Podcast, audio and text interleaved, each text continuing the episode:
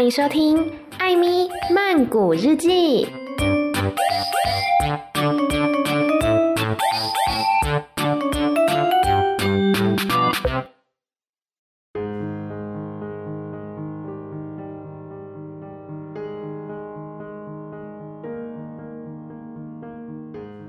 บทที่20ชั่วโมงแห่งชัยชนะ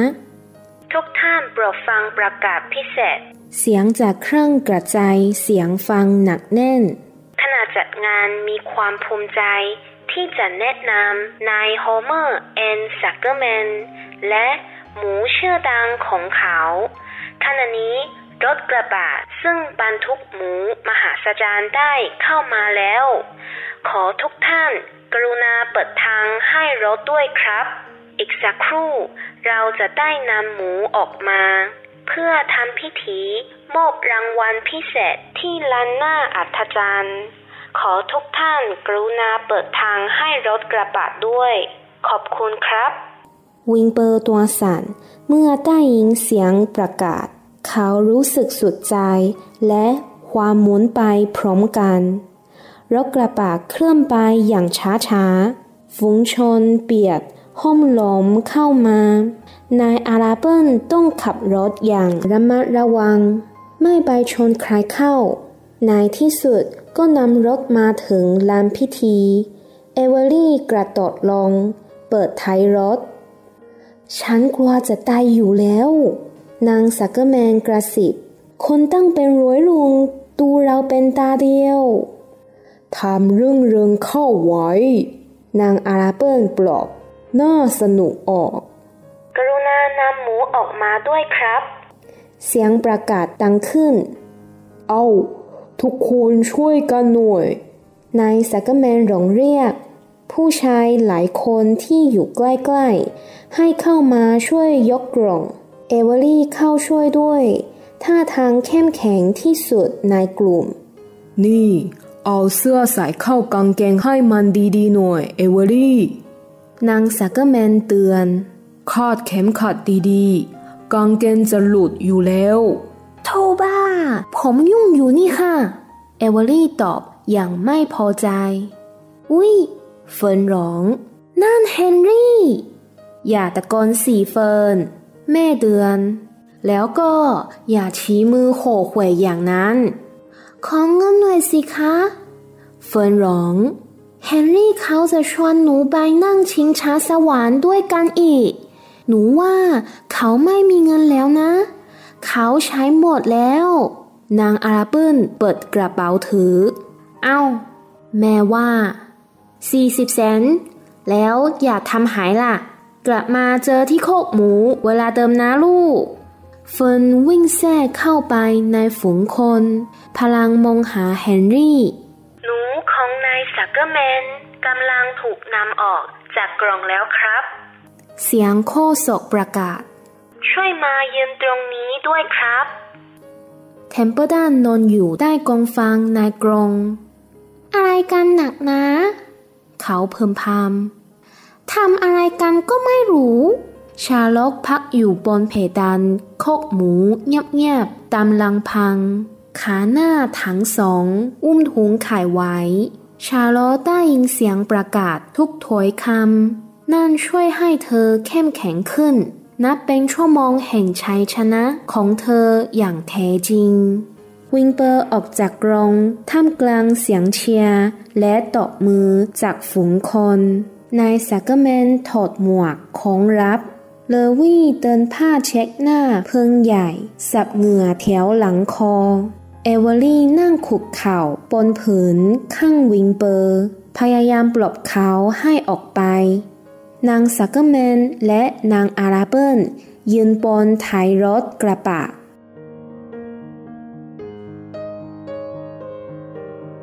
ท่านสุภาพบุรุษและสุภาพสตรีข้อสอบประกาศ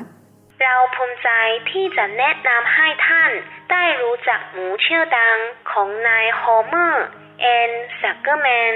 ความโด่งดังของหมูตัวนี้ เป็นที่รู้กันอย่างแพร่หลาย และได้ดึงดูดนักท่องเที่ยวจำนวนมากมาย เข้ามาเที่ยวที่รัฐอันยิ่งใหญ่ของเราท่านผู้มีเกียรติ เราเชื่อว่า หลายท่านคงจำเหตุการณ์ที่เกิดขึ้น เมื่อฤดูร้อนที่ผ่านมาได้ มีอักษรลึกลับปรากฏบนใยแมงมุม ในโรงนาของคุณซักเกอร์แมน ยังความสนใจแก่พวกเรา และประกาศให้พวกเรารู้ว่า หมูตัวนี้ไม่ใช่หมูธรรมดา ปรากฏการณ์อันมหาศาลนี้ทำให้นักวิทยาศาสตร์ในแขนงวิชาต่างๆ เดินทางมาเยี่ยมชมคอกหมูของคุณซักเกอร์แมนด้วยตนเอง เพื่อศึกษาเรื่องเหนือธรรมชาติดังกล่าว แต่ในที่สุดผลก็สรุปได้เพียงว่า เรากำลังเผชิญกับอำนาจลี้ลับเท่านั้น พวกเราทั้งหลายควรภูมิใจ และระลึกถึงไว้เสมอว่า หมูตัวนี้เป็นหมูพิเศษจริงๆ สมดังคำบนยายแมมมุม วิงเปอร์รู้สึกประหม่าแต่พยายามยืนนิ่งๆ ให้ดูดีที่สุด หมูตัวนี้มีลักษณะสวยงาม เสียงโคศกกล้าวบรรยายและองอาจจริงๆ ท่านสุภาพบุรุษและสุภาพสตรี สังเกตสิครับทุกคนอันเงางามขาวสะอาดของมัน ไร้ตำหนิไม่มีริ้วรอยใดๆทั้งสิ้น ดูจมูกและปลายหูของมันสิครับ เป็นสีชมพูระเรื่อบ่งบอกถึงพลานามัยอันสมบูรณ์ เพราะอาบน้ำนนไงล่ะ นางอาราเบิลกระสิบบอกนางซักเกอร์แมน สังเกตอากับกิริยาอันแจ่มใสของมันสิครับ ท่านทั้งหลายคงจำเหตุการณ์ที่ปรากฏอักษรคำว่าแจ่มใสขึ้นบนยายแมมมุนได้ ปรากฏการมหาศาลเหล่านี้เกิดขึ้นได้อย่างไรย่อมไม่ใช่เพราะแมมมุมอย่างแน่นอน ถึงแม้แมมมุมจะมีความสามารถอย่างยิ่งยวดในการฉัดใยแต่แมมมุมย่อมเขียนไม่ได้ ใช่ไหมครับ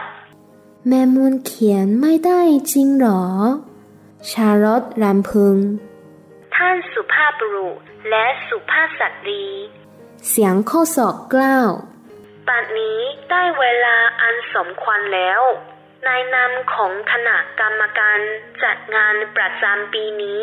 ขอมอบเงิน 25 เหรียญ เป็นรางวัลพิเศษแก่คุณซักเกอร์แมน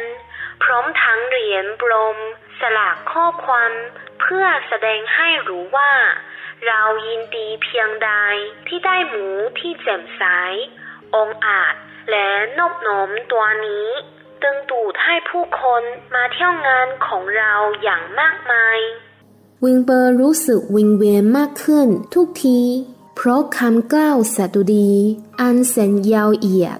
เมื่อฝูงชนส่งเสียงเชียร์และปรบมือเพื่อเป็นเกียรติแก่เขา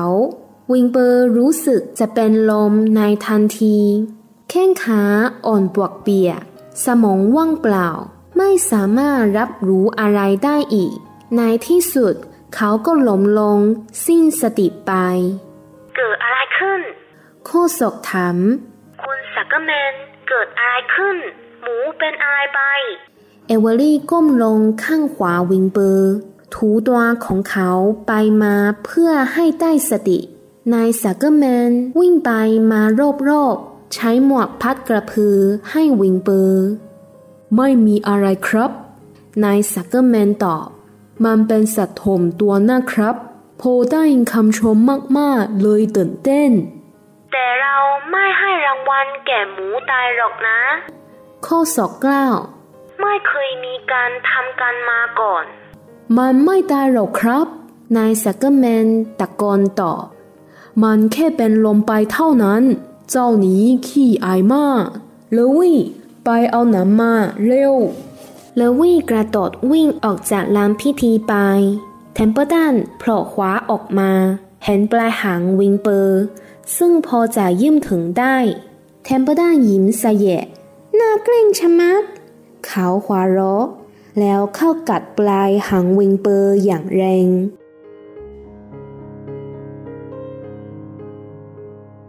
วิลเบอร์เจ็บจนสะดุ้ง และลุกขึ้นยืนได้อีกครั้ง อุ้ย วิลเบอร์ร้องไชโยฝูงชนร้อง มันลุกขึ้นแล้ว หมูลุกขึ้นมาแล้ว เจ๋งมากซักเกอร์แมน นี่มันหมูพิเศษจริงๆ ทุกคนพากันยินดี โดยเฉพาะนายซักเกอร์แมน เขาถอนหายใจโล่งอก ไม่มีใครสังเกตเห็นเทมเปิลตันเจ้าหนูทำงานของตนได้ดีเยี่ยม แล้วหนึ่งในคณะกรรมการก็ก้าวเข้ามาในลานพิธี พร้อมของรางวัล เขามอบธนบัตร10ดอลลาร์สองใบ และธนบัตร5ดอลลาร์หนึ่งใบ แก่นายซักเกอร์แมน แล้วจึงคล้องเหรียญให้วิลเบอร์ และจับมือนายซักเกอร์แมน วิลเบอร์ยืนเขินอายอยู่ เอเวอรี่ยื่นมือให้กรรมการจับทักทายผู้คนส่งเสียงเชียร์ช่างภาพถ่ายรูปวิลเบอร์ นับเป็นช่วงเวลาแห่งความสุขของครอบครัวซักเกอร์แมน และครอบครัวอาราเบิลเป็นช่วงเวลายิ่งใหญ่ของนายซักเกอร์แมน ซึ่งดีใจอย่างยิ่งที่ได้รับรางวัลต่อหน้าฝูงชนอย่างนี้ วิลเบอร์ถูกต้อนกลับเข้าไปในกรง ก็พอดีเลอร์วี่กลับเข้ามา พร้อมกระป๋องน้ำตาของเขาเปิดกว้าง เขาสาดน้ำใส่วิลเบอร์ทันที แต่เพราะตื่นเต้นจึงสาดผิดเข้าไปโดนเอานายซักเกอร์แมนกับเอเวอรี่เข้าทำเอาทั้งคู่เปียกโชกแล้วก่อนนายสักเกอร์แมนซึ่งตัวเปียกโชกร้องลั่น เลวี่นายไม่เห็นหรือไง ว่าหมูฟื้นแล้ว ก็คุณให้ผมไปเอาน้ำมาเลวี่พูดอ่อยๆ ฉันไม่ได้ขอน้ำมาอาบนะนายสักเกอร์แมนกล่าวพูดหัวเราะในที่สุดนายสักเกอร์แมนจึงพลอยหัวเราะไปด้วย เอเวอรี่ถูกใจมากที่ตัวเปียก เริ่มเล่นแสดงเป็นตัวตลก เส้งทำท่าว่ากำลังอาบน้ำอยู่ ปันหน้าเต้นไปรอบๆทำท่าถูสบู่ที่แขน แล้วจึงทำทีเข็ดตัวด้วยผ้าขนหนู เอเวอรี่พอที แม่ตุอยู่ทำเป็นตัวตลกได้แล้ว แต่ผู้คนชอบ เอเวอรี่ได้ยินเสียงตอบมือ เขาชอบ แสดงเป็นตัวตลก บนลันหน้าอัศจรรย์ และมีคนมุงดูแบบนี้ เมื่อเขารู้ว่านายถังไงพอมีน้ำเหลืออยู่ ก็จัดการเทราตัวหลังหน้าแดกๆนายงานส่งเสียงกรีดชอบใจ ในที่สุดฝูงชนก็สงบลง วิลเบอร์ถูกนำกลับไปที่รถกระบะแม่เอาตัวเอเวอรี่ออกมา จับนั่งบนรถ รอให้ตัวแห้ง พ่อขับรถช้าๆแหวกคนกลับไปที่คอกหมู กางเกงที่เปียกโชกของเอเวอรี่ ทิ้งรอยเปียกชื้นเป็นวงใหญ่บนที่นั่ง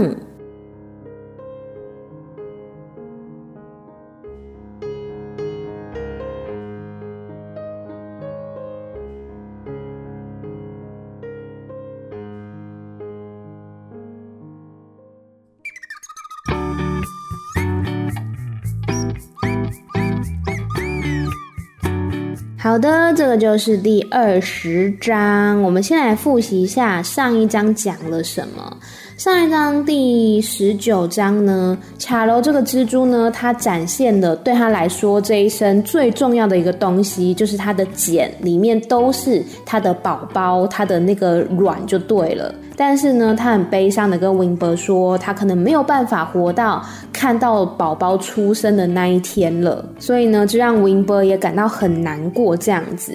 后来 e e r 蛋呢，他就很白目的走过来说：“哎，我刚刚回来看到你隔壁那一只猪，它的笼子上面呢被贴了蓝色的缎带，代表它赢了耶！没有人会来颁奖给你了。”就是那只老鼠 e e r 蛋非常的讨人厌。然后听到这个消息呢，Winber 就是心情非常的不好。但他还是试图的想要打起精神这样子。这时候呢，那些人类也来了，就是萨格门先生、萨格门太太，还有阿拉笨先生、阿拉笨太太，以及芬跟艾维利他们。然后呢，他们也发现了隔壁那一只猪的笼子上面贴了蓝色的缎带，代表他赢了。那他们本来也是垂头丧气的。粉这个时候呢，还跟妈妈要钱，因为想要去游乐场玩，当然就是被妈妈训了一顿。然后这时候呢，萨格门先生他就说：“我们不要这么沮丧，我们还是要把该做的事情做好。”说完呢，他们就是开始分工合作，帮 Winber 洗了一个牛奶浴。这时候。路人啊，纷纷经过，然后就说：“哎，其实这只小猪长得也很可爱。虽然说它没有旁边那一只猪的体型这么大，但是呢，它看起来更干净，也更加清爽。我比较喜欢这只小猪。”哎，就这样子，围观的路人呢越来越多。这个时候，突然传来了大会报告的声音。大会报告说：“这个 Winber 啊，这只小猪呢，赢得了大会的特别奖。”这个消息让萨格门一家还有阿拉贝一家都非常的开心，大家的心情呢就像三温暖一样，从地狱一下又飞到了天堂。这就是上一章的内容，在讲说原本失望，以为输了比赛，结果呢突然又赢得了一个特别奖，这样子。那刚才讲的这个第二十章呢，它其实有一大半都是那个主办单位一直在介绍 Winber 这只小猪，就有点像是你知道选手进场的时候，司仪会在旁边念一些他的丰功伟业，就是让场子不要那么的干这样子。他说呢啊，我们现在要来介绍这一只来自萨哥门先生家的猪，相信这只猪呢，它的名声已经是响彻云霄了，它也为我们带来了非常。多的旅客，大家可能都还记得，在今年夏天的时候，那一个特别的日子，在蜘蛛网上面竟然出现了称赞这只猪的词语，代表这只猪呢是非常特别、非常完美的一只猪。我们知道，虽然说蜘蛛很聪明，但是它们总不可能会知字母吧？所以呢，这一定是这只猪的神力。听到这句话的茶楼，这只蜘蛛呢，就在旁边非常不屑的说：“哼，蜘蛛不会织字哦，哼，是哦。” 因为字都是他织的嘛，所以他听到那个主持人这样讲，他就觉得很不爽这样子。然后这时候呢，芬啊，他的心情呢都不在这一次的这个颁奖典礼或是农业博览会上面，他一心的只想要跟之前讲过的那个男生 Henry f a s i 一起去坐摩天轮。所以可以看得出来，他之前是只关心他的动物朋友嘛，但现在呢，慢慢的把兴趣移到了人类朋友上。所以他就跟妈妈要了钱，又去搭了摩天轮这样子，而且也不错哦。上一次他还记得是 Henry 请他坐摩天轮的，所以这一次呢，他要还回去，算是这个有来有往，蛮好的。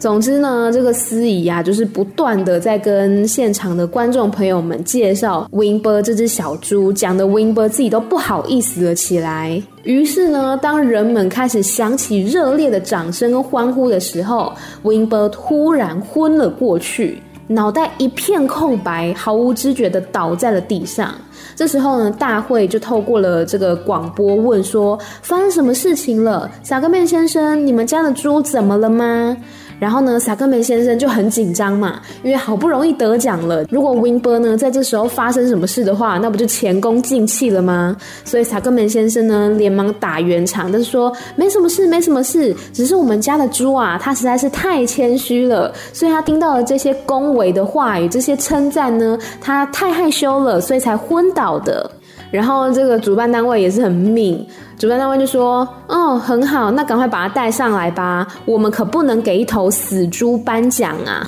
真的很坏，人家只是昏倒而已。”然后主办单位呢就问人家是不是死掉了，真的是 很坏耶。结果呢？这个时候，Temper 蛋这只老鼠啊，它就从这个稻草里面探出头来，发现说：“哎，Winber 昏倒了。”然后 Winber 的尾巴呢就在它的面前，所以 Temper 蛋呢，它就露出了一个邪恶的笑容，朝着 Winber 的尾巴大力的咬了下去。虽然说这个方法是有点暴力啦，但是的确有效。w i n b e r 立刻就被痛醒了，他就瞬间站了起来。于是呢，萨格门先生他们就把 w i n b e r 带到台上，然后进行了颁奖仪式，还有颁发奖金，是二十五美元的这个钞票。大家都一片的和乐融融。这个颁奖典礼、农业博览会呢，也就到这边告一段落了。以上呢就是下绿地的网第二十章的内容，然后很快的也只剩下两章了。然后今天录的这个音啊，是我在我这个泰国的房间最后一天晚上。然后其实我平常是白天录音的。白天的时候呢，其他房间的人就是可能都出去工作啊、上课之类的，所以录音就比较不会吵到别人。因为我们这边隔音其实有点差，但是因为最近这几天我白天都是在外面跑跳，想说留下最后的回忆，那所以今天呢，我是在晚上的时候录的，所以不晓得大家有没有听出来，我今天录的声音听起来有一点点鬼鬼祟祟的感觉，因为我不敢把声音像平常一样放的这么大，所以就有一点。呃，压低我的音量，但我们这边的隔音蛮差的啦，所以我刚刚念的很 K 啊，然后念的很烂的地方呢，可能都被隔壁房间的这个室友们给听到了。总之呢，录音的这个当下，就是我在泰国的这个房间最后一天晚上，明天我就要去住旅馆，然后呃后天就要搭飞机回台湾喽。好啦，不要忘记来追踪我的 Instagram Amy 太太 M Y T H A I T H A I。当然呢，还有我的 Podcast 艾咪曼谷日记，在各大的 Podcast 平台都可以听得到。也欢迎大家追踪订阅，或是留下评分跟评论哦。每周一、三、六的晚上十点钟，艾咪曼谷日记，再见喽，拜拜。